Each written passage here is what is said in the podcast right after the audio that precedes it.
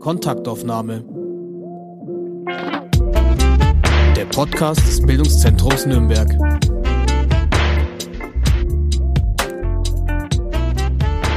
Hallo bei der Podcastaufnahme Nummer 96. Nur noch vier Folgen trennen uns von der hundertsten Jubiläumsfolge, bei der Sie, liebe Zuhörerinnen, liebe Zuhörer, live dabei sein können.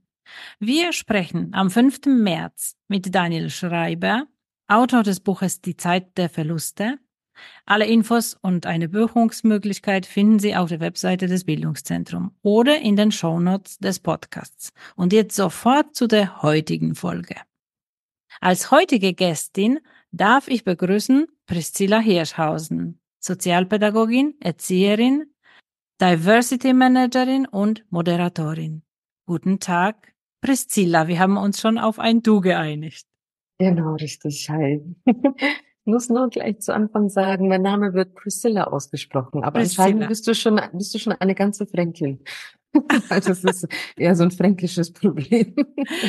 okay, mein Name ist Grażyna Wanat, mein Name wird auch oft unterschiedlich ausgesprochen und äh, ich glaube, ich habe das eher auf polnische Weise ausgesprochen. Also okay, Fränkisch glaube ich nicht wirklich.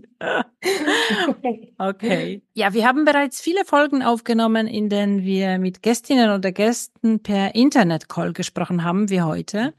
Allerdings war die Entfernung, die uns trennte, definitiv noch nie so groß wie heute zwischen uns beiden.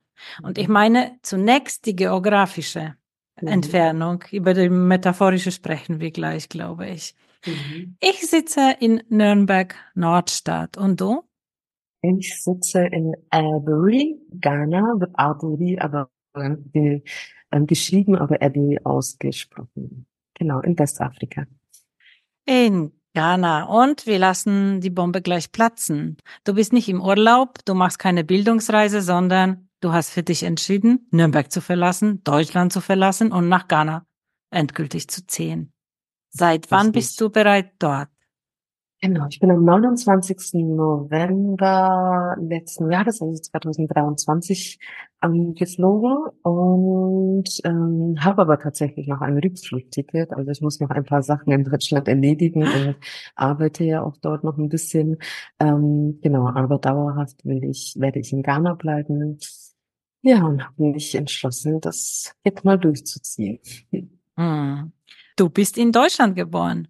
Du bist mhm. gelehrte Erzieherin, studierte Sozialpädagogin. Du warst hier in Nürnberg sehr aktiv und erfolgreich mit deinen Vorträgen, Workshops äh, für Organisationen und Unternehmen und schließlich mit der Gründung eines preisgekrönten Nürnberger Integrationsvereins. Also ich muss mit dieser Frage anfangen. Warum? Ja, das ist eine Frage. Ich glaube, ähm, es gibt auf diese Frage keine eindeutige Antwort. Es sind verschiedene Faktoren tatsächlich, die mich dazu bewegt haben. Ähm, ich denke, der erste Faktor, der diese Gedanken überhaupt ins Rollen gebracht haben, ähm, ist der Faktor, dass ich eben in Deutschland geboren bin und dass ich meine ghanaische Kultur nie so wirklich kennenlernen konnte, durfte, ausleben konnte, durfte. Und das hat mir immer gefehlt. Also dieses ghanaische ähm, ja, kennenlernen, Sprache, Essen, Kultur, Traditionen. Ähm, ja, das hat mir immer gefehlt und deswegen war ich 2016 das erste Mal nach zwei Monaten, äh, das erste Mal zwei Monate in Ghana, also so einen langen Zeitraum das mhm. erste Mal und habe dann für mich gewusst, okay, gut, das ist es. Ich will hier leben, ich möchte hier leben, ich möchte das noch weiter ausprobieren. In zwei Monaten kann man natürlich nicht alles äh, aufsaugen. Ich habe zwar auch schon gearbeitet und habe bewusst auch gearbeitet, die zwei Monate, um einfach so dieses, ähm, wie kann Daily Life dort für mich ausschauen, auszuprobieren. Genau, also Back to the Roots, äh, Grund Nummer eins. Äh, Grund Nummer zwei, ähm, ja, hm,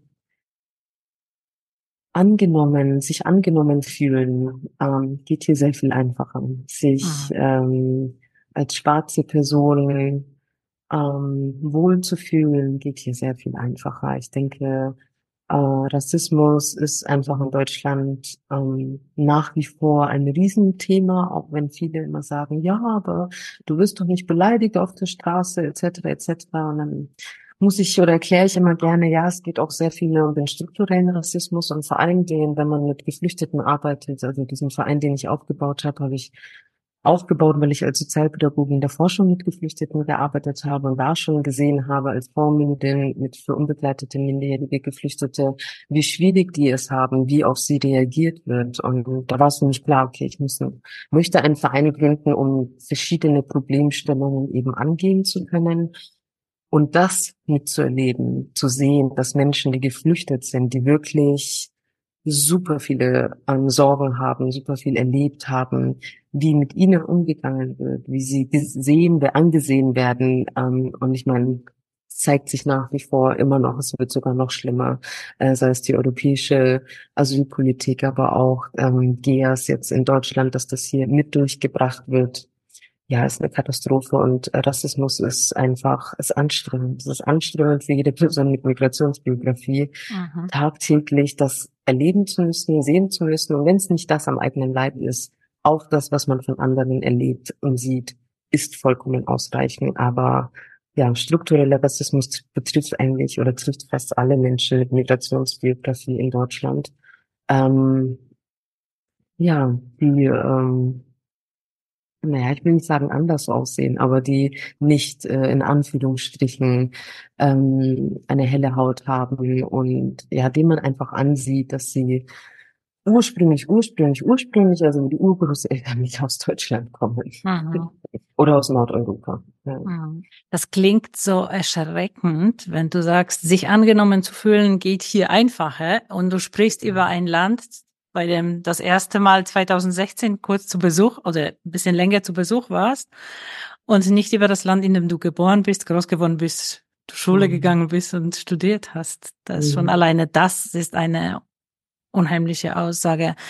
Über den Verein sprechen wir bestimmt gleich noch, aber zunächst eben zu dieser, äh, zu dieser Entscheidung und zu der Situation in Deutschland, weil gerade aktuell in Deutschland. Wir sprechen miteinander am 18.01.2024 und gerade jetzt vor einer Woche äh, hat das Recherche aktiv korrektiv einen Bericht veröffentlicht und ich weiß, dass du die Informationen aus Deutschland verfolgst. Also du weißt Bescheid. Ich sage aber noch mal in kurzen. Der Artikel äh, wurde überschrieben Geheimplan gegen Deutschland und darin ging es um ein geheimes Treffen von hochrangigen AfD-Politiker, Neonazis und finanzstarken Unternehmern, die gemeinsam einen Vertreibungsplan von Millionen Menschen aus Deutschland besprochen haben. Und für einen, wie Sie es selbst definierten, Masterplan verwenden Sie den Begriff Remigration, der übrigens als Unwort des Jahres 2023 gewählt wurde. Ja, wie gesagt, ich weiß, dass du die Berichte verfolgst. Äh, fühlst du dich jetzt mit dieser Information in deine äh, Entscheidung noch bestätigt und wie kommentierst du gerade das, was passiert? Ganz kurz für den Schnitt. Ich bin 2014 das erste Mal schon in Ghana gewesen und 2000, also ich bin seit 2014 jedes Jahr in Ghana, weil du gesagt hattest, ich war nur 2016 Aha. das erste Mal da. Zurück zu deiner Frage. Mm, ja, wie kommentiere ich das?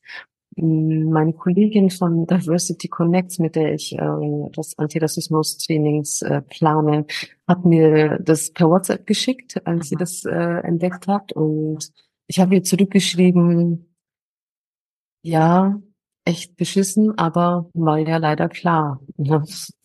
Es ist nicht, also ich sag immer, wenn jemand Politik macht, dann braucht diese Person oder diese Partei Geld, ist klar.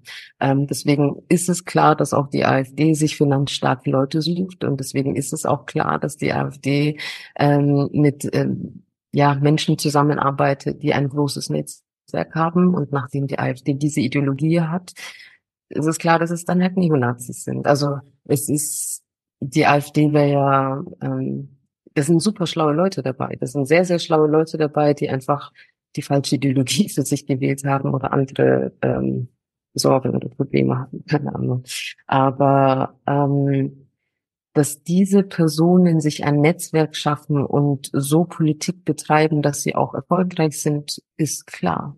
Es müsste so kommen. Und nachdem ähm, unsere Bundesregierung auch schön da mitspielt, äh, unsere Gesellschaft in vielen Themen zu teilen und auch nicht gut zu behandeln, ist es klar, dass natürlich auch viele Leute zur AfD abwandern und sagen, ja, okay, aber so wie es jetzt ist, geht es halt nicht und deswegen muss ich jetzt ähm, die Partei wählen, die, die gegen die Bundesregierung ist oder die ähm, ein anderes Parteiprogramm fährt. Und das ist halt, es ist fatal. Also Protestpolitik ist absolut fatal und bringt niemanden was. Ähm, vor allen Dingen, wenn die Partei einfach ähm, ja völkisch hetzt und tatsächlich, äh, ja, wie es einfach jetzt nochmal klar geworden ist, Menschen, die in Deutschland geboren sind, ja. abschieden möchten. Ne? Also die Absurdität überhaupt, das ist, ist es irre. Aber ist klar, dass dieser Move kommen muss, ne? weil wenn man groß werden will als Partei, äh, wenn man was erreichen möchte, dann muss man halt auch, Entschuldigung, salopp gesagt, ein bisschen auf die Kacke hauen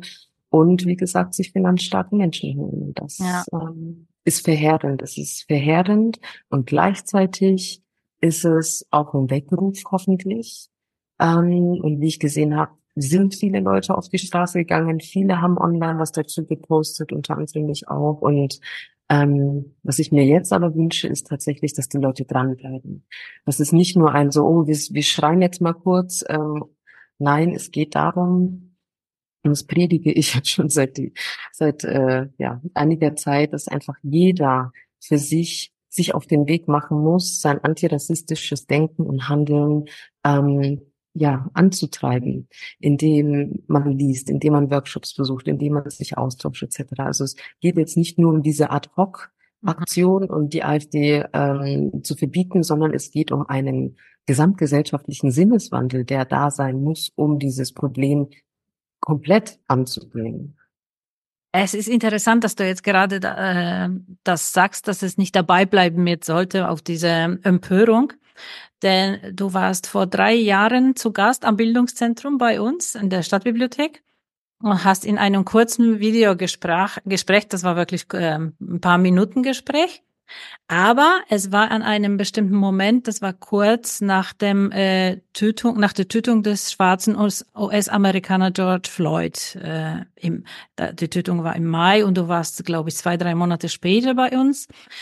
Und das heißt, das war genauso. Es war eine riesengroße Empörungswelle, ganz viele äh, Manifestationen, Demonstrationen und äh, äh, weltweit, aber in Deutschland auch natürlich. Und damals hast du davon, ge davor gewarnt, dass es toll ist, aber nicht dabei bleiben sollte. Und aus dieser Perspektive, wie siehst du das jetzt nach drei Jahren? Kurzer Einwurf aus dem Off. Es sind inzwischen schon fast vier Jahre George Floyd wurde am 25. Mai 2020 ermordet. In diesem konkreten Zusammenhang war diese Empörung damals nachhaltig? Und wenn ja, wie? Und wenn nein, wie können wir daraus lernen? Ach, dieses Interview, Mensch, ich sag's dir. Ich habe schon sogar darum gebeten, dass ein Teil aus diesem Interview rausgeschnitten wird, weil äh, ich da ein paar Sachen gesagt habe, wo ich äh, mir heute denke, mh, hm, wirklich Priscilla, aber gut, so ist das mit dem Lernen und es ist auch ganz ja. wichtig für alle anderen. Wir lernen, es ist ein Prozess und auch antirassistisches Denken ist ein Prozess, den auch ich durchmache, den jede Person, die in Eben. Deutschland oder Europa ja. aufgewachsen ist, durchmachen muss. Also einmal dazu. Aber, aber das, das wäre interessant. Was würdest du da korrigieren oder willst du das nicht jetzt? Doch, doch, kann ich gerne sagen. Mhm. Also was ich damals äh, gesagt habe, ist, dass ich selbst keinen Rassismus so wirklich erlebe. Aha. Und das war die Aussage, würde ich korrigieren, weil ich glaube, durch diese diese krasse Assimilation, also ähm, die ich erlebt habe, man muss dazu sagen, ich bin, seitdem ich 13 bin, mit EuropäerInnen aufgewachsen mhm. und ähm, dieses Schwarzsein, das ist mir erst in den letzten fünf bis ja fünf Jahren so wirklich bewusst. Ähm, bewusst, also bewusst ja, war es ja schon, aber so dieses mhm. Fühlen und Leben und wirklich, keine Ahnung, ich habe nicht immer so, oh, ich darf nicht so viele bunte Klamotten tragen, ich darf nicht so viel auffallen, ich darf, ah. darf nicht so laut sein. Also all dieses mich in ein Konstrukt pressen, was ich gar nicht bin. Und Aha. das ist so ein, was das mit Identität macht, das ist so anstrengend, Aha. das ist so, es, es raubt einem so viel Energie, dass man nicht mehr in der Lage ist, seine, seine wirklichen Ziele, die man erreichen könnte, zu verfolgen. Und das ähm, oder am Ende weiß man selber nicht, wer man ist. Wer wahrscheinlich. man ist, voll, ja. voll, total. Und ich bin ja immer noch in meiner Identitätsfindung. Ne? Ich bin jetzt noch gar nicht gezogen, ja, nochmal mhm. komplett neu alles. Mhm. Und das ist aber auch gut, aber jetzt bin ich positiv da drin, weil ich mir bewusst bin, ich kann meine Identität jetzt so für mich ähm, gestalten, wie ich mhm. möchte, mit den Parts, mit den deutschen Parts, mit den europäischen Parts, mit den mhm. ghanaischen, mit den afrikanischen. Es ist mir, es steht mir alles offen. Aber davor war ich, ich war klein, ich war auch wenn ich schon aktiv, aktivistisch unterwegs war, ich habe mich für Minderheiten eingesetzt, ähm, weil ich dennoch habe ich mich nicht für mich eingesetzt. Mhm. Und ja, was ich da korrigieren würde, wäre eben so der Satz, dass ah, ja. ich nicht so viel Rassismus erlebt habe, weil natürlich habe ich ihn erlebt im Kindergarten, in der Schule, ähm, in der Ausbildung, wobei in der Ausbildung nicht so viel. Ich war in einer tollen Fachakademie. Mhm. ähm, aber zum aber einen identifiziert man es wahrscheinlich zum Teil nicht als Rassismus und verdrängt das auch, ne? weil oh. man dazugehören möchte, war eben, ja. Das ist das ist ein mhm. riesiger Punkt. Also dieses mhm. Verdrängen, weil man dazu gehört, ah, ist ja nicht so schlimm. Mhm. Ja, oder ist gar nicht erst, also das Unterbewusstsein, das, das, oder beziehungsweise das Bewusstsein drückt es sofort weg ins Unterbewusstsein, also dass man das mhm. gar nicht so greifen kann und das einen emotional gar nicht triggert so leer. Und vor allen Dingen auch, ist ja schon immer so. Ich werde schon immer gefragt, wo ich denn eigentlich herkomme ja, ja. und warum ich so mhm. gut Deutsch kann und warum ich Fränkisch spreche und bla bla bla bla. Mhm. Also das sind Sachen, die man ja schon immer gehört hat. Und irgendwann macht's Klick und dann denkt man sich, oh, wow, das ist mir alles passiert. Und mhm. ich habe mehrere Workshops, ähm, Fortbildungen gemacht und es gab eine sehr besondere, da habe ich wirklich, ich habe, ähm, das war online und ich habe, es war eine Anti-Bias-Schulung ich habe den ganzen Nachmittag bei mir, also ich habe damals zu Hause auch ein Büro und ähm, war den ganzen Nachmittag dort gelegen und habe geheult. Ich habe mhm. geheult wie ein Schlosshund, weil mir diese ähm, ja diese unterbewusste Unterdrückung erst mhm. klar geworden ist, was ist, was ich mein ganzes Leben lang da gemacht habe, was heißt, was ich gemacht habe, was mit mir gemacht worden mhm. ist und ja, diese also verinnerlichte Unterdrückung und dieses diese verinnerlichte Dominanz, die mir so aufgestülpt worden ist. Und wenn du das dann begreifst, dann ist es erstmal, also für mich war das wie eine riesen Ohrfeige, weil ich so, ich habe mich noch kleiner gefühlt. Also dieses Wort, es wurde mein ganzes Leben mit mir gemacht und ich konnte irgendwie gar nichts dagegen tun. Warum war ich so blind? Warum habe ich das nicht gesehen? Ja, ja. aber seitdem, dann gibt es keinen Weg zurück mehr, wenn man es einmal verstanden hat. Das ja, das heißt aber auch noch, eine Binsenweisheit. Wenn man schwarz ist, ist man nicht geborener Rassismusexperte. Einige Prozesse brauchen Zeit, bis man sie versteht, neu interpretiert und dann eventuell auch wieder neu bewertet. Ja? Voll, voll. Und jede, wie gesagt, jede Person. Also ich glaube wirklich, dass ja. Rassismus hm. ein weltweites Phänomen ist. Also es ist jetzt nicht nur die Deutschen und nur die AfD, das ist ein weltweites Phänomen einfach. Na klar. Und das muss, also das sollte in der Schule gelehrt werden. Das mhm. sollte, also diese, diese Mechanismen, die äh, Diskriminierung ähm, befeuern oder beziehungsweise aktiv halten, die müssten in der Schule gelehrt werden, damit ein besseres Verständnis von jeder Person dafür da ist, wie gehe ich mit anderen Leuten um. Mhm. Wie sehe ich andere Leute? Welche Vorurteile ähm, greifen bei mir, dass ich andere Leute abwerte? Ähm, wie schaue ich Leute an? Also das sind alles Themen, die die so fehlen bei uns im sozialen Schulbereich. Ja. Ähm, ja. Ja, und die Empathie, also äh, zu lernen, sich in diese Rolle zu, hineinzuversetzen mhm. und zu verstehen, was würde das mit mir tun, wenn ich ständig dies und jenes mhm. äh, ja, begegnen müsste. Aber wir haben eine Frage. Ja. und wir sind dann abgebogen. Also es ging ja äh, um Nachhaltigkeit von den mhm. damaligen Protesten. Ja, ja, ja. Also ich würde sagen, nachdem was mein Awakening war, also mein Erwachen, äh, würde ich sagen, ist es definitiv bei vielen schon nachhaltig, weil viele sind damals auch aufgewacht. Für viele war das der Punkt, so dieses, okay, ich muss da was tun, das geht nicht so weiter. Oder ich muss was für mich tun. Wie kann das sein, dass schwarze Menschen weltweit so behandelt werden? Ähm, also ich würde sagen, auf der einen Seite sehr nachhaltig, weil es sind so viele tolle Sachen entstanden mhm. von Healing Circles, Sister Circles, äh, Black Community Treffen. Ähm, die sind aus dem heraus entstanden, weil sich einige Leute gedacht haben, okay, es geht nicht so weiter. Und ich selbst habe davon viele Sachen gegründet und habe aber auch gesehen, wie andere Leute aufgewacht sind und auch gegründet haben, was uns natürlich gegenseitig total motiviert hat. Ähm, oder auch Sachen gefunden haben, die es schon länger gab, weil viele natürlich davor schon im Awakening waren und das schon erlebt und gesehen haben.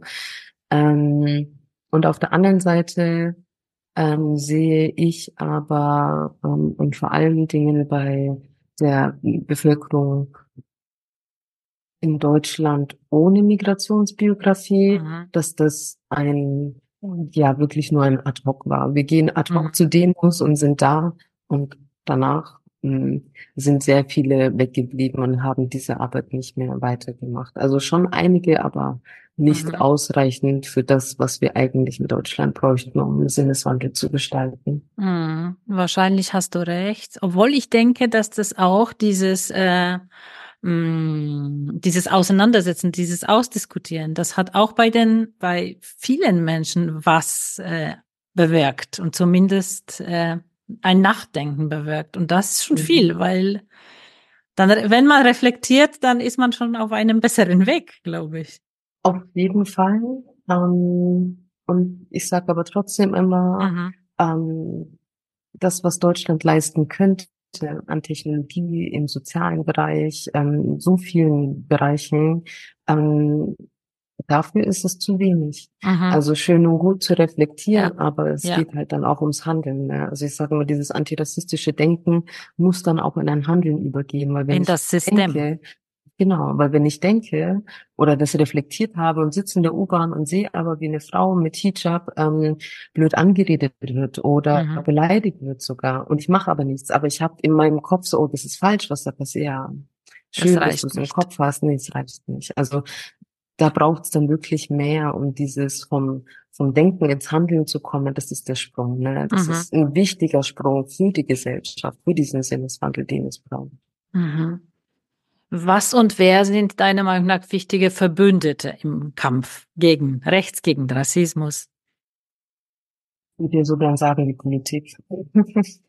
ähm, also mhm. sagen wir mal Bundesebene. Auf Müssten. Bundesebene müsste die Bundesregierung so viel mehr machen. Also jetzt mhm. schon allein zu sehen, dass Scholz diesen Antrag, Verbotsantrag, dass es immer noch nicht durch ist, lächerlich. Er geht mhm. auf eine Demo, aber was er politisch machen müsste, tut er nicht. Wie mhm. kann das sein? Mhm. ähm, und das zeigt aber auch das ganze politische Bild. Das ist, manchmal weiß ich nicht, ob es gewollt ist, dass es so läuft. Ähm, Viele Stimmen sagen, ja, natürlich ist es mhm. gewollt und natürlich gibt es tausend Ablenkungsmanöver gerade, äh, die die deutsche Bevölkerung in Atem halten. Ähm, wo man sich denkt, ja, klar, Rassismus ist schlimm, aber ähm, was passiert gerade im Gaza? Katastrophal. Muss man gar nicht drüber reden. Und dennoch der Fokus auf das, wie wir hier auch Veränderungen schaffen können, ähm, bleibt halt dann oftmals ähm, ja auf der Strecke. Und ich, ich will das gar nicht gegeneinander ausspielen, darum geht's überhaupt nicht, sondern einfach nur ein Bild aufzeigen von, wenn die deutsche Bevölkerung ähm, ohne Migrationsbiografie immer wieder andere Punkte hat, äh, wo sie sich dranhangelt, dann ähm, kann sie natürlich sich nicht darauf auch unter anderem fokussieren.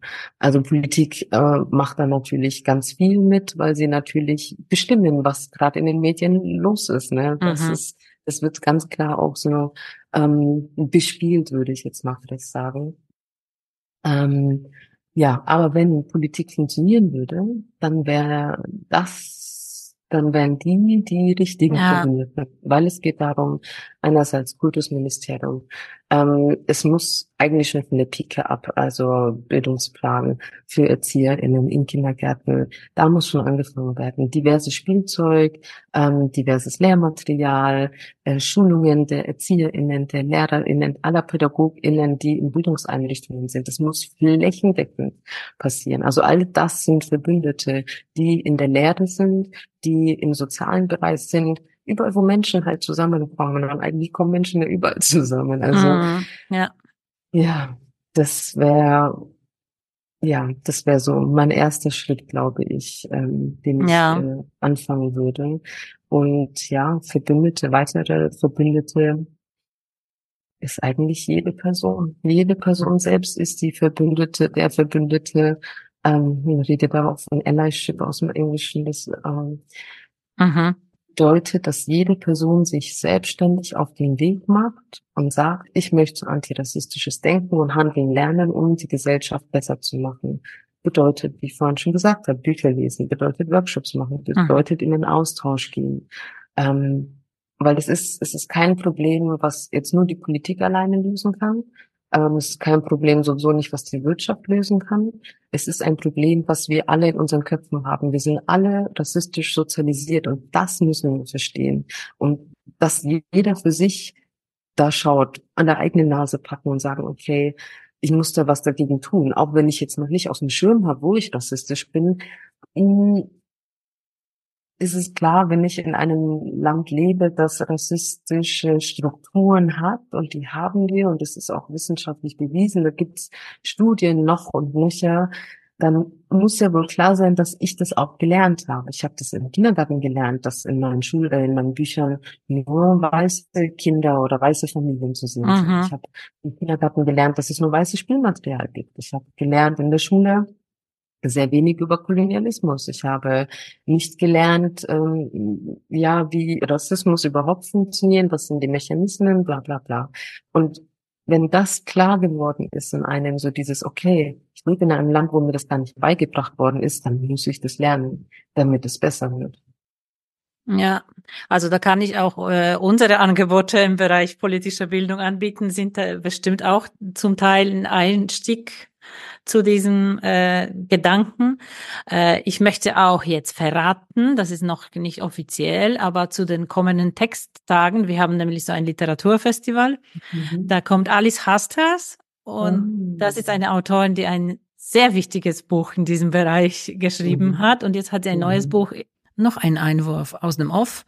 Das erste Buch von Alice Hasters heißt, was weiße Menschen nicht über Rassismus hören wollen, aber wissen sollten. 2019, Karl Hanser Verlag. Und das neue Buch heißt Identitätskrise, warum Zweifel der Beginn von Neuerfindung ist. Für uns und unsere Gesellschaft. Hanseblau, Berlin, 2023. Beide sehr empfehlenswert. Sie kommt nicht nur mit einer Lesung, sondern auch mit einem Schreibworkshop und das wird natürlich auch thematisch sich bestimmt inhaltlich auch mit diesen Themen auseinandersetzen. Es ist nur ein Beispiel, aber wir bieten natürlich viel mehr Sachen in, ähm, auf diesem Bereich, Mhm. klar. Aber wichtig, total wichtig und alles hast du das wirklich top und auch, also ich habe das neue Buch leider noch nicht gelesen, Mhm. aber ich freue mich schon drauf, ich werde es auf jeden Fall lesen, weil ähm, ja, für alle BQCs, also für alle Black, Indigenous, Person of Color, so eine Sammelbezeichnung für Menschen, Mhm. die von Rassismus betroffen sind, ähm, ist das Thema Identität eine Riesensache. Und für alle Menschen ohne Migrationsbiografie ist das Thema Identität auch eine riesige Sache. Und diese Identitäten wieder oder diese Identitäten miteinander in Einklang zu bringen, ähm, Austausch etc. Also ja, bin gespannt, was das Buch auf jeden Fall Mhm. Ja. Ja, das sind so auch Begriffe tatsächlich äh, Identität und zum Beispiel das, äh, der Begriff Heimat. In der aktuellen Ausgabe vom Magazin Nürnberg heute, äh, ausgerechnet eben äh, dem Thema Heimat gewidmet, gibst du ein kurzes Interview und sagst in ein paar kurzen Sätzen, was Heimat für dich bedeutet. Ich persönlich muss bei dem Begriff immer an das Buch Eure Heimat ist unser Albtraum denken Dieser Titel versammelt mhm. Essays von 14 Autorinnen und Autoren über Alltagsrassismus, eben Diskriminierung und äh, verdeutlichen auch, wie es sich anfühlt, tagtäglich als Bedrohung wahrgenommen zu werden. Äh, wie ist dein Bezug zu diesem Wort? Jetzt geht es mir wirklich um diesen Wort und deine mhm. persönliche Antwort auf die Frage nach Heimat jetzt. Mhm, mhm. Das ist witzig, weil immer wenn ich Heimat höre, muss ich an Söder denken. Genau. Was kein, was kein schöner Gedanke ist, definitiv nicht. Ähm, also der, der, Begriff an sich ist abschreckend. An, mhm. Also wenn man nur dieses Wort hört, ähm, weil er einfach schon so oft so ein äh, gegen Menschen in Migrationsbiografie verwendet wurde, wurde. Ähm, das ist nicht eure Heimat, das ist unsere Heimat, mhm. aber auch, also ja, viele andere Beispiele. Ähm, wenn ich mich aber dann von dem emotionalen löse, was dieses Wort anbelangt äh, und die Bedeutung anschaue, dann ist Heimat ähm, oder sollte Heimat eigentlich sein, ja, der Ort, wo man sich wohlfühlt, wo man sich angenommen fühlt, ähm, wo Menschen da sind, die einen die einem eine Familie schenken, können auch Freunde sein. Ähm, ja, Wohlfühl, zu Hause sein. Zu Hause Heimat ist, glaube ich, auch schon ein bisschen ähnlich. Also ich habe meine Heimat auf jeden Fall in Nürnberg, mhm. weil auch in Nürnberg, weil ich dort meine Freunde habe. Meine ganzen Freunde, die ich teilweise auch schon seit 32 Jahren habe ähm, und sehr wichtige, gute Menschen. Und Ghana ist meine Heimat, weil ich mich hier einfach angenommen fühle. Und natürlich habe ich auch Familie hier. Ähm, und das ist jetzt nicht, noch nicht oder nicht so eng, wie ähm, ich beispielsweise meine Freundschaft in Ghana habe. Das ist natürlich auch im Laufe der Zeit entwickelt sich sowas natürlich. Ähm, und ja, in Ghana ist aber auch noch so ein bisschen dieses, die Sprache. Auch wenn ich sie nicht gut spreche, ich verstehe sie doch sehr gut. Und allein dieser Sprachklang ist für mich Heimat. Weil meine Mutter es immer besprochen hat. Ähm, das Essen, wenn ich das Essen rieche schon allein, wenn ich die Luft rieche, wenn ich aus dem Flugzeug aussteige, ähm, ja, ist witzig. Wenn ich im Totlo sitze, das sind hier so die Beförderungsmittel, die Busse sozusagen, und die Leute miteinander reden oder miteinander lachen, obwohl sie sich gar nicht kennen, das ist, dieses Gefühl, was da in mir ausgelöst wird, das ist so ein, ich kann es so ein bisschen Release und so Wohlfühlen und das, ja, ich glaube, das macht Heimat aus. Und diese ganzen verschiedenen kleinen Sachen, die sich dann zu diesem Gefühl bilden, dass man sich einfach wohlfühlt. Aber du sagst Sprache und ich habe ein bisschen äh, recherchiert vor dem Gespräch und gelesen, dass es in Ghana mehrere Sprachen gibt und die Angaben mhm. schwanken je nach Quelle von 46 bis mehr als 100. Mhm. Und Englisch ist zwar die Amtssprache, äh, aber für wenige der Einwohner als Muttersprache. Mhm. Und daneben auch weitere neun Sprachen offiziell anerkannt. Also wie kommst du damit zurecht und welche Sprache sprichst du dann, wenn du von der, die, die hiesige Sprache sprichst? Ja, das ist echt so eine Sache. Ähm, also meine Mama hat allein sechs Sprachen äh, gesprochen. Nein, echt? Mhm. Mhm. Ja. Man muss dazu sagen, also ich habe das glaube ich noch nie öffentlich erzählt. Ähm, mein Stiefvater, also der Mann, den sie dann geheiratet hat, ähm, da hat ihr verboten, mit uns Ski zu reden, also die meistgesprochenste Sprache in Ghana. Da hat ihr das einfach verboten. Also ich als Kleinkind äh, durfte die Sprache nicht sprechen oder sie durfte sie mit uns nicht weil? sprechen. Sagen, weil er ein Rassist war. Mhm. Also, ja, mhm. er hatte andere Probleme auch. Mhm. Ähm, und er so ein bisschen, ja, wir sind in Deutschland, da wird Deutsch gesprochen. Habe ich auch schon öfter in ah, ja. äh, verschiedenen Behörden gehört. ähm, naja, auf jeden Fall hat sie, durfte sie uns das nicht beibringen oder nicht mit uns sprechen, aber trotzdem habe ich es aber immer aufgeschnappt, wenn sie mit anderen Leuten gesprochen hat. Ähm, und Chi ist so die Sprache in der Region, wo ich auch lebe, die mhm. ähm, die meistgesprochenste Sprache ist. Und dann gibt es natürlich immer äh, für unterschiedliche kleinere Regionen noch Abwandlungen der Sprache. ähm, die teilweise eigene, eigene Sprachen sind, aber auch eine Vermischung mit Twi. Und ähm, genau, das ist so das, was ich kann. Ich würde sagen, 60, 70, 80 Prozent verstehe ich. Mhm. Ähm, und mein Papa beispielsweise ist Airway. Ähm, das ist so ein Volta Region, so ein nord nordöstlichen Teil von ähm, Ghana. Ähm, und da verstehe ich gar nichts. Verstehe oh. gar nichts. Also mhm. der spricht auch Tree und Englisch. Aber ähm, das ist so, die, wenn ich Tree gelernt habe, dann kommt Ewe drin, dann ist das so. Und dann würde ich gerne Gar lernen. Gar ist auch sehr spannend. Aber unterscheiden sie sich dann wirklich alle ja. voneinander so stark? Also, also wirklich getrennte vom, Sprachen, nicht Dialekte. Getrennte, mhm. Also auch, man hört es richtig, das sind komplett unterschiedliche mhm. Sprachen. Mhm. Auch wenn man die Sprache nicht kann. Ja, wie spannend. Mhm. Sprache, das ist für mich auch so ein Stichwort. Ja, wenn wir noch mal kurz zu den ganz schwierigen Themen zurückkehren, mhm. dann ist Sprache das, was mich auch sehr beschäftigt, da mit den Begriffen. Man kann auch wirklich nette Begriffe erkappern, auch wie eben Heimat eigentlich mhm. ein schönes Wort, könnte ein schönes Wort sein. Mhm. Genauso wie das Wort Remigration, weil eigentlich, wenn man es freiwillig macht, ist es was Schönes, wie du das jetzt erzählst. Ja. und äh, ja, äh, aber Sprache wurde schon längst zum Kampffeld und äh, die einen sagen, es ist ein Kulturkampf, ich lasse mir meine Sprache nicht verbieten. Äh, und äh, die anderen sagen dann aber, es geht nicht um Ideologien und um, um Verbote, sondern um uns und um, um unsere Sichtbarkeit oder unsere Würde und ähm, Verletzbarkeit. Und da, äh, dazu fällt mir aber auch ein, dass es Menschen gibt, die tatsächlich verunsichert sind, weil mir geht es, wie gesagt, nicht um die Rassisten, die absichtlich sagen, ich lasse mir meine Sprache nicht verbieten, ich mache weiter wie gehabt, sondern um Menschen, die jetzt durch diese ganzen Diskussionen an Sicherheit verlieren und nichts Falsches sagen wollen und dadurch haben Angst, überhaupt was zu sagen. Was für Empfehlung hast du für diese Menschen? Mhm. Ähm, ich würde mal kurz auf das eingehen, was du gesagt hast, weil du, weil du das sehr, sehr schön mhm. gesagt hast mit der Würde. Es hat was mit der Würde der Menschen mit Migrationsbiografie zu tun. Ähm, ganz, ganz wichtiger Punkt.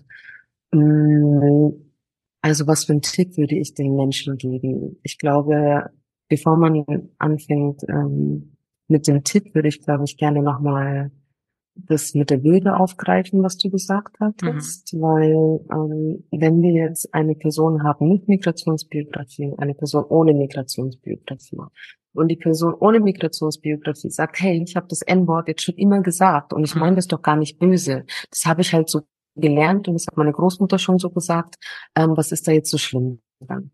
Und dann sagt die Person ohne Migrationsbiografie, ja schau mal, es geht doch darum, dass das N-Wort eine offensichtliche Beleidigung ist, weil sie jetzt schon seit Jahrhunderten eine Beleidigung für schwarze Menschen ist und es verletzt mich, wenn du das sagst. Mhm. Und dann sagt die andere Person, ja, aber ich meine das doch gar nicht so. Und dann sagt ja, ja. die andere Person, aber naja, aber es geht ja nicht darum, was du meinst, sondern das, was bei mir ankommt. Und ich glaube, dieses Verständnis, und das ist das mit der Würde, es geht in dem Fall, wenn wir jetzt, ich nehme jetzt mal mich in das Beispiel rein, ich bin die schwarze Person und ähm, die andere Person sagt, ja, aber ich, ich meine es doch gar nicht böse und dich als Priscilla mag ich doch, das weißt du doch, ist doch alles in Ordnung und ich habe doch nichts gegen Schwarze und ich bin doch gar nicht rassistisch. Dann sage ich, in dem Punkt kann ich dir nicht zustimmen, dass du nicht rassistisch bist, weil wir haben jetzt darüber geredet, dass du meine Würde verletzt. Also, dass du, ähm, dass du mich verletzt, bewusst, obwohl du weißt, dass es eigentlich nicht so, nicht ausgesprochen werden mhm. sollte. Und du machst es aber trotzdem. Und für mich ist dann immer die Frage, wer ähm, gibt wem das Recht? Also so, wer gibt der Person ohne Migrationsbiografie mehr oder wer schreibt der Person ohne Migrationsbiografie mehr Recht zu, die Sachen sagen zu dürfen, als mhm. Mir als schwarze Person die Sachen fühlen zu dürfen? Mhm. Ja, es ist ja ein, du verletzt mich, das ist wie, es ist wie ein Messerhieb. Und dann sagst du aber, aber es ist mir wichtig, dass, äh, dass ich dich natürlich nicht verletze, aber du machst es doch. Mhm. Und du machst es bewusst weiter. Und das ist für mich, also da bin ich immer noch so ein bisschen, ich verstehe das mit dem, mit dem, mit der Identität, ich, verstehe das mit der Unsicherheit, ähm, aber ich appelliere wirklich auch in meinen, also ich appelliere nicht in meinen Workshops, sondern ich glaube, ich mache das ganz gut, das zu erklären oder rüberzubringen, aber dieses, Leute, mein Gefühl, was verletzt wird, im Gegensatz zu deinem, ich will aber unbedingt das sagen müssen, weil ich mich unsicher fühle. Also was, was wiegt da mehr? Mhm. Ja, aber ich denke, in deine Workshops kommen schon Leute, die, die diese Stufe schon erreicht haben, weil sonst würden sie sich für die, wenn es freiwillige Workshops sind. Ah ja, auch das nicht so eindeutig. Nein, nein, nein. nicht eindeutig, weil, also ich sag immer, ich freue mich riesig, weil ähm, meine Workshops total erfolgreich waren. Mhm. Ähm, viele zu mir gesagt haben, warum gehst du jetzt? Jetzt kannst du richtig viel Workshop machen. Was ist los mit dir, Mädchen? so, ja, ich brauche Pause. Mhm. ähm, aber es kamen auch Leute in meine Workshops, die einfach, die wussten, okay, ich, ich sollte mal dahin gehen, weil ich habe bestimmt irgendwelche Sachen gelernt, die nicht so cool waren. Mhm. Und ähm, genau, und da sind ganz viele Leute natürlich dabei gewesen, die auch das N-Wort ähm, immer noch gesagt, also sogar in meinem Workshop gesagt haben. Ähm, ja, also Wahnsinn. von daher, es, es geht immer, ja, aber ich bin da auch gar nicht böse und ich bin, ich bin froh darum, wenn solche Situationen passieren, weil das ist das beste Beispiel, wie man dann damit umgehen kann. Ne? Und das, was ich vorhin gesagt habe mit der Würde und mit der Verletzung, das kann ich dann in dem Workshop eben auch sagen. Und es ist dann, es ist so klar und so verständlich und es gibt tatsächlich wenige Leute, ähm, die das nicht verstehen. Und die wenigen mhm. Leute, die es nicht verstehen, ja, da muss ich noch an mir arbeiten, wie ich das noch besser erklären kann oder aufgeben. Als vielleicht. Und vielleicht ist manchmal Kopf und Malz verloren. Hm. Ich kann das schon sehr gut nachvollziehen, wenn man ständig, ständig auch in der Arbeit mit dem Thema äh, konfrontiert ist, wie du das gemacht hast, dass du das nicht nie ablegen kannst, äh, dass man eines Tages so müde ist, dass man sagt, nee, Weg, nur weg. was, was mhm. denkst du, wenn du ähm, Informatikerin oder Landschaftsarchitektin geworden wärst? Ginge es dir jetzt genauso? Oder hat dich auch diese Arbeit, tolle Arbeit, die du gemacht hast, auch so müde gemacht hat, dass du gedacht hast, jetzt muss ich weg? Oh, das wäre so spannend, wenn ich einen anderen Beruf was ich jetzt mache, aber das würde ich auch so gern wissen. ich ja. kann es dir nicht sagen. Ich kann es dir nicht sagen, aber ich, ich würde hm. gerne eine Situation erzählen. 2018 habe ich noch bei der Stadt Nürnberg gearbeitet, in der beruflichen mhm. Schule 5 als Sozialpädagogin für die Berufsintegrationsklassen und ich hatte eine ähm, Klientin, kam aus Äthiopien, war im achten Monat schwanger. Und ich habe schon davor sie öfter begleitet zu Terminen, wo sie sich, wo sie sehr unsicher war, wo sie einfach nicht ähm, ihre Bedürfnisse ausdrücken, ausdrücken konnte. Und dann stand ein Termin bei der Ausländerbehörde, äh, mittlerweile äh, Amt für Migration und Integration, ähm, an zur Duldungsverlängerung. Und das ist ja dieser Spaß, den sich da einige Kommunen erlauben, dass man eben nur für einen Monat die Duldung verlängert, obwohl oh. es gesetzlich so verankert ist, dass es bis zu drei Monaten sein kann. Ich also lebte über, über, äh, um drei Jahre lang mit so einer alle drei Monate verlängerten Duldung. Ich weiß, wie sich das anfühlt ätzend, mhm. oder? Ätzend, ja. weißt du? Und dann hast du jetzt noch alle drei Monate. Eben. Und diese Frau Wahnsinn. im achten Monat schwanger. Mhm. Ja, wir gehen dorthin und klar, in meinem Fokus war, gebärt jetzt bald, ne? Bitte lass die Duldung für diese drei Monate, wo es, wo der gesetzliche Rahmen da ist. Ich habe mit diesem Mann, mit diesem Sachbearbeiter diskutiert und diskutiert. Der hat es nicht, der hat es nicht gemacht. Ich bin, und ich krieg, krieg immer noch, wenn ich drüber nachdenke, mhm. kriege ich kriege ich Tränen in die Augen eigentlich, weil mich das, also Wut erzeugt manchmal Tränen bei mir, aber er hat das nicht gemacht. Und ich bin aus diesem Termin rausgegangen. Ich habe die Frau verabschiedet. Ich bin auf mein Fahrrad. Ich habe geheult wie ein Schlosshund. Ich habe geheult, weil ich mir gedacht habe, was, was, was, wie kann man so unmenschlich sein und einer Person im neunten, einer Frau im neunten Monat zumuten, mhm. dass sie ihre Duldung verlängern geht? Sag mal, geht's noch? Und das ist nur ein kleiner Moment, aber das war für mich so, das war für mich der Punkt, wo ich gesagt habe, ich kann nicht mehr. Ja. Also da war ich schon so, ich muss in die positive Integrationsarbeit gehen, weil das, Natürlich. hält mein kleines Herz, meine kleine Seele nicht mehr lang aus. Und da habe ich schon vier Jahre in dem Bereich, Bereich gearbeitet. Ich meine, da machen, das machen manche Leute 20, 30 Jahre, ihr ganzes Leben lang. Aber ich darf sagen, aufgrund meiner Sozialisation ist es okay, wenn ich das nicht so lange mache, weil ich schon auch andere Sachen äh, verarbeiten musste. Aber mhm. ja, diese Unmenschlichkeit. Und das ist für mich blanker struktureller Rassismus, wie er im Bilderbuch steht. Und das meine ich mit diesem, äh, das ist Absurdität, wie man Menschen in einen, in einen, in einen Käfig packt und das darfst du haben, das darfst du nicht haben. Was soll das? Wie kann man so mit Menschen umgehen? Und das, ja. Also ich kann es ist, eine Stunde drüber aufregen. Ja, verstehe ich voll. Dieses Beispiel ist eine Mischung, glaube ich, zwischen strukturellem Rassismus, dass da eben diese Strukturen so sind, wie sie sind, und einem wirklich privaten Einzelperson, weil wenn diese Person, die da an dieser Stelle sitzt, diese Möglichkeit hat, in dem gesetzlichen Rahmen ein bisschen anders zu entscheiden. Das würde nicht die Welt bewegen, aber würde ein bisschen das Leben erleichtern. Und das auch nicht macht, das ist Absicht. Ja, das ist ich, absolute Absicht. Und die Leute tun nichts, weil die Leute trauen sich nicht, weil wer möchte Asylverfahren noch gefährden? Natürlich. Und es ist immer so, das ist dieses Grenzwertige zwischen, ich möchte helfen, aber ich kann meine Situation auch ja. massiv verschlechtern, wenn ich dir versuche zu helfen. Das ist so absurd. Und das, das ist so eine Sache in dieser sozialen Arbeit. Es macht einen irgendwann müde es ich. macht einen irgendwann echt müde und es macht, es, es macht mich alles, was wir jetzt besprochen haben, also mhm. die letzten Minuten darüber, das, das macht mich so unendlich traurig, das glaubst ja. du gar nicht. Also dieses, deine Frage, ähm, wenn ich einen anderen Job äh, hätte, wie würde ich jetzt dastehen oder wäre ich aufgegangen? Also das, diese Geschichte mit der Ausländerbehörde damals, das war letztendlich, also ich wusste zwar schon, dass ich nach Ghana gehen werde, mhm.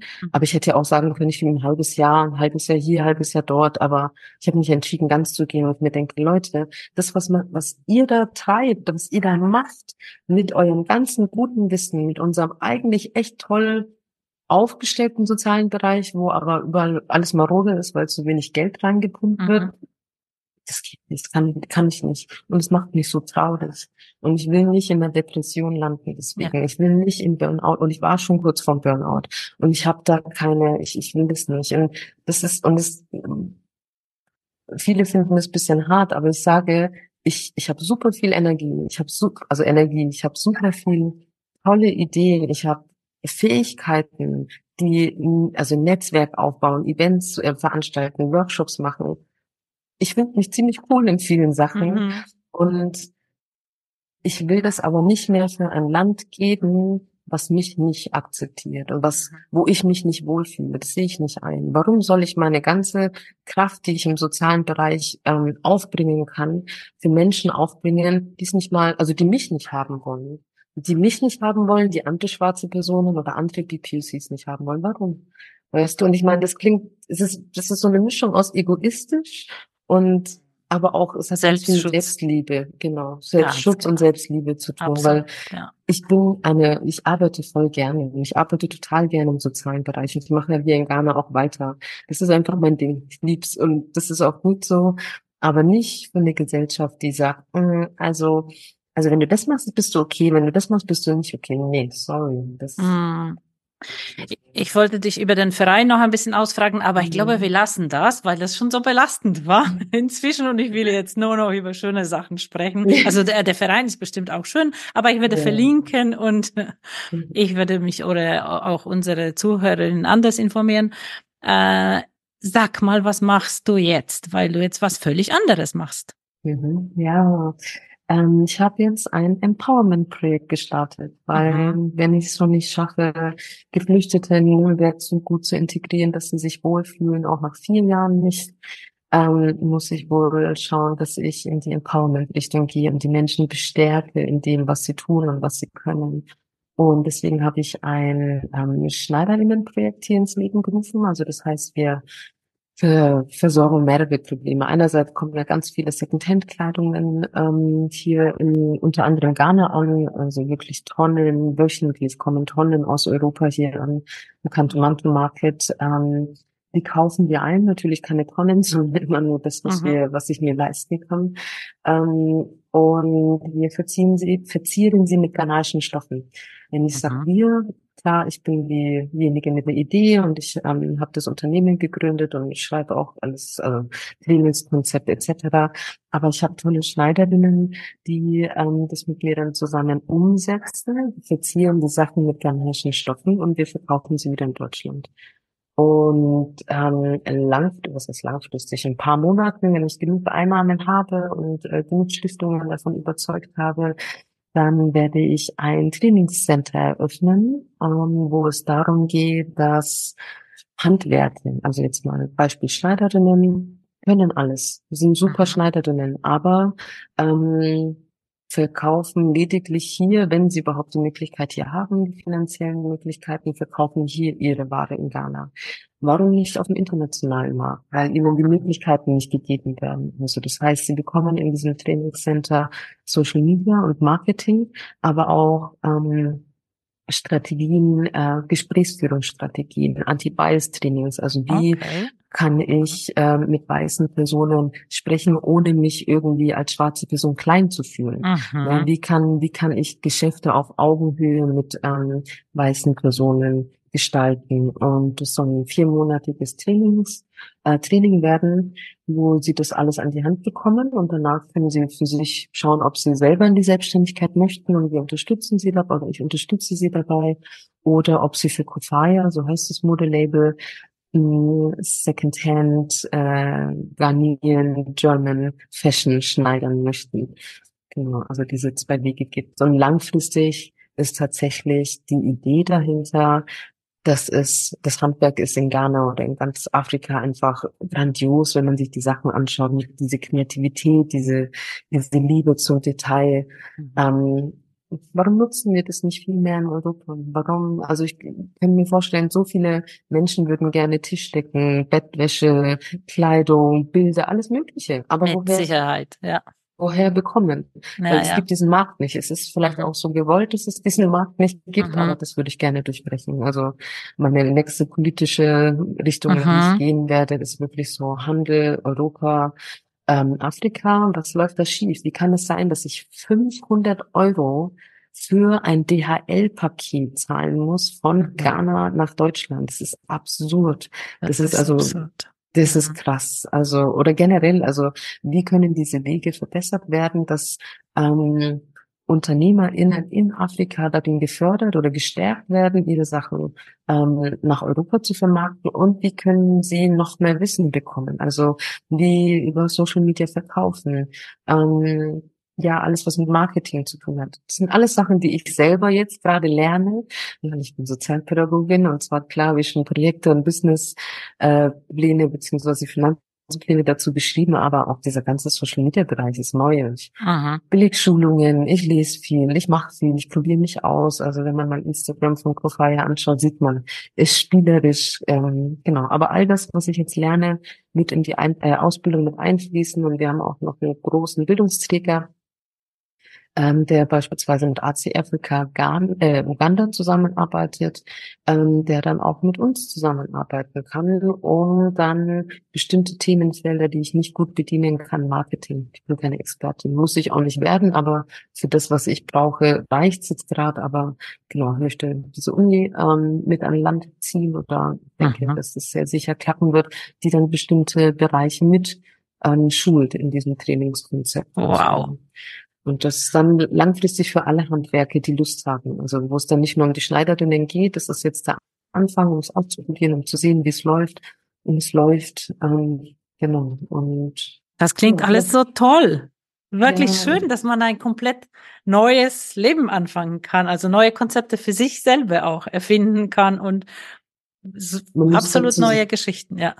Man muss dazu sagen, dass es aber auch also ich habe die vier Jahre, wo ich Reintegrate betrieben habe, kein, also ich habe die Projektkoordination ehrenamtlich gemacht, also mhm. ich habe da kein, kein Geld äh, bekommen für die Projektkoordination, klar für die kleinen Projekte, mhm. aber ich hab, konnte nichts sparen, weil ich einfach Vollzeit ehrenamtlich gearbeitet habe, plus noch meine Antirassismusarbeit nebenher. Und das äh, beißt mir jetzt schon ein bisschen mhm. in, äh, meinen Hintern, würde ich sagen. Mhm. Also finanziell bin ich einfach nicht gut aufgestellt. Und ja, also hier kleiner Hinweis aufs Crowdfunding. Äh, Das Ah. Next.com, äh, Rise Up Kofaya. Das läuft jetzt noch bis 31. Ich weiß gar nicht, Mhm. ob es ausgestrahlt wird hier. Ähm, der In einer Woche. Das schaffen wir noch.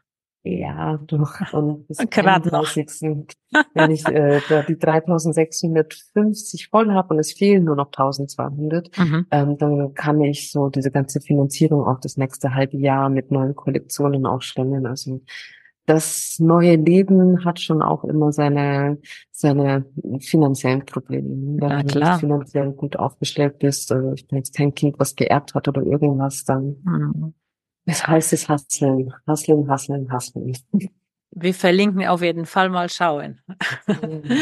Ja, wir haben, wir haben auch eine passende, also zu dem Thema Textilien zumindest, eine passende, Mhm. interessante Folge äh, äh, über Textilrevolution aus Franken im Gepäck. Es ist nämlich äh, ähm, ein Team von ähm, Turns.de. Sie verarbeiten aus Alttextilien Garn und letztendlich wieder auch neue Textilien. Also der gleiche Gedanke, basierend auch da, darauf, dass man so viele Textilien überproduziert oder Mhm. es gibt so viele Altkleider, die einfach keine Verwendung und die werden als Müllberge irgendwo, zum Teil in Afrika, Ja, landen. hindeportiert, ja. Und Ja. ähm, in Nürnberg gibt's auch Gentle-Maschinen. Die Mhm. sind in der Königstraße da und sich auch ein sehr, sehr cooler Laden, wo man beispielsweise seine Sachen tauschen kann. Mhm. Also wenn man unbedingt was haben möchte und unbedingt sein Dopamin anfeuern möchte, kann man zumindest auch dorthin gehen und äh, tauschen, aber auch kaufen. Und unsere Kofaya-Mode beispielsweise kann man dort auch kaufen. Mhm. Also es sind äh, ein paar ausgewählte Pieces gibt es dort, die man dann auch anprobieren kann. Toll. Wir haben eine Rubrik im Podcast zum Schluss jetzt schon, Mhm. in der wir nach glückliche Augenblicke fragen. Glücksmomente. Oh, oh, das ist gar nicht so einfach. Also äh, zuerst fällt mir natürlich ein, äh, da habe ich mich gar nicht so glücklich gefühlt, als ich 2016 in Ghana war und zurück musste, hatte ich mega viel Stress am Flughafen und oh, mir ging's richtig schlecht, mir ging's richtig schlecht. Auch so dieses, ich muss jetzt gehen, ich muss jetzt gehen, es war richtig furchtbar. Aber letztendlich war das ein Glücksmoment, weil ich da entschieden habe, okay, gut, ich komme wieder und dann länger oder für immer. Okay. Ja. Und ähm, dann wahrscheinlich, ach, das ist echt schwierig, weil es kommen eine Familie, Freunde in den Kopf. Und, aber es gibt keine so speziellen Momente, sondern es ist einfach so, dass ich meine tollen Freunde und meine Familie, meine Schwester habe. Das ist wohl der größte Glücksmoment Mhm. oder jeden Tag Glücksmoment, wo ich super dankbar bin einfach dafür, dass ich allein nach Ghana gekommen bin und ähm, mich trotzdem so massiv verbunden fühle mit all meinen Menschen in Nürnberg und München.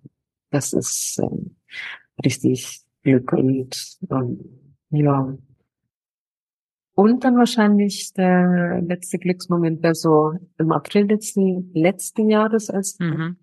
nee, Entschuldigung, vorletzten Jahres, 2022, ähm, war ich in Ghana und das war, ich weiß noch, das hat, ähm, ich war in Butres, ein, mein Lieblingsort eigentlich in Ghana, ähm, in einer Stromausfall, ein super krasses Gewitter.